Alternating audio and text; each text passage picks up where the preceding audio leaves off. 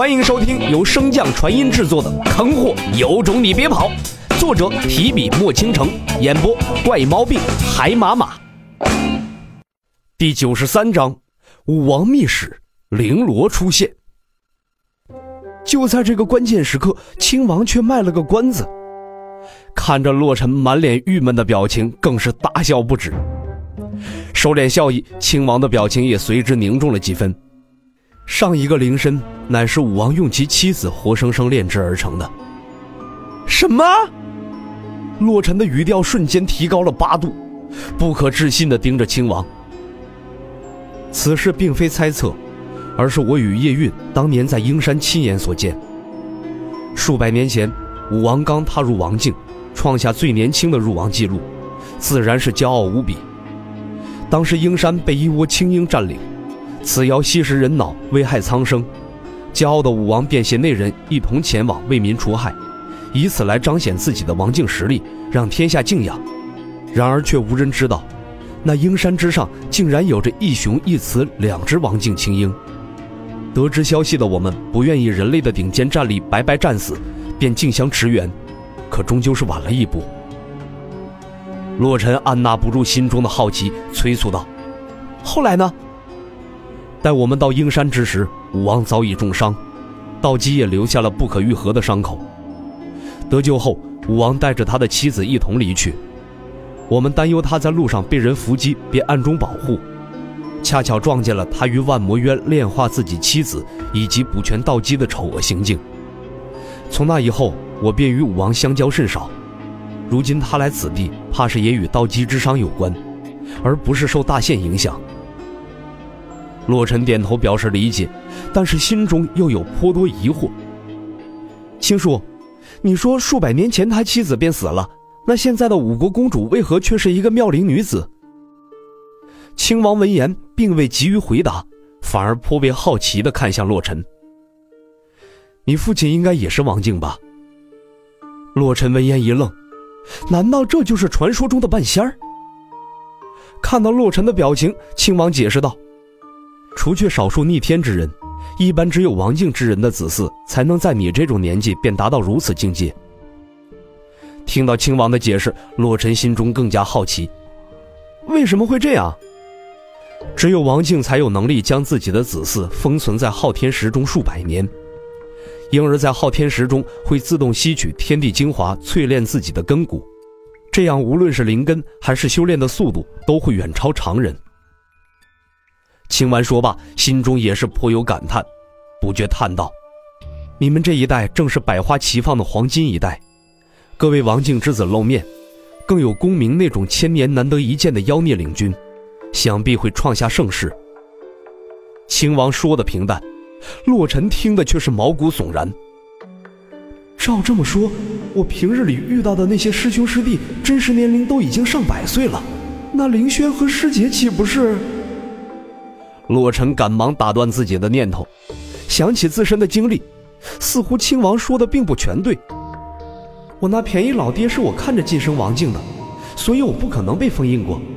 但是吸收天地精华、淬炼根骨，听起来好像很厉害的样子。要不回去让老爹再封我一下？洛尘正想得出神呢，却被亲王的声音打断：“你曾经见过公明的真容吗？”他和仙女坊那小妮子并不是被封印之人，天资加以境界，长相搭配才华，实乃是贤夫良妻。青青要是能够嫁给公明，你娶了那小妮子，哈哈哈！看着亲王那快流哈喇子的神情，洛尘禁不住抬手扶额呀，心中吐槽：先不说公明早已经不在神渊大陆了，就算是再也不可能娶你女儿的。正在两人畅聊之际，亲王脸色猛然一变，散发出的威压和杀气瞬间便将洛尘压制的不能动弹。虽然洛尘并未感知到什么，但是从亲王所散发的恨意来看，是遇上了夜运。你先离开此地。亲王留下一句话，便急速的远去，路上更是不断蓄势，大有拼命之态。洛尘心有余悸的看向亲王离开的方向。这些时和亲王待在一起，逐渐淡化了对王静的敬畏之心。此时再次感受到那股可怕的威压，洛尘的心情也沉重了许多。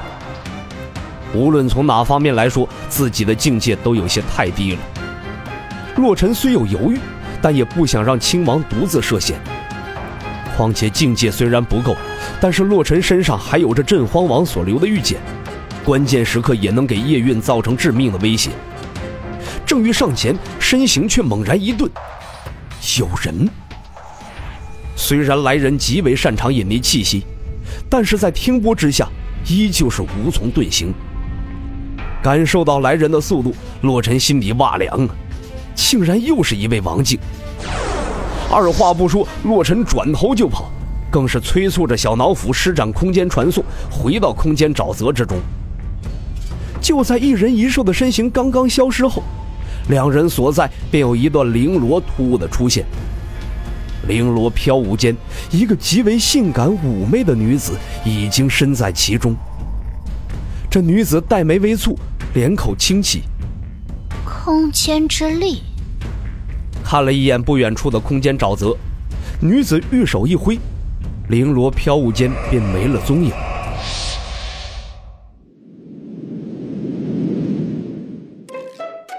没追来吧？再次回到熟悉的地方，洛尘心有余悸的问道：“没有，主人确定那是敌人？”前些日子教你读书的时候，就让你多用点子智慧。神渊大陆除了武王和亲王，还有我们交好之人。若是武王，肯定不会隐匿气息。那你说来人是谁？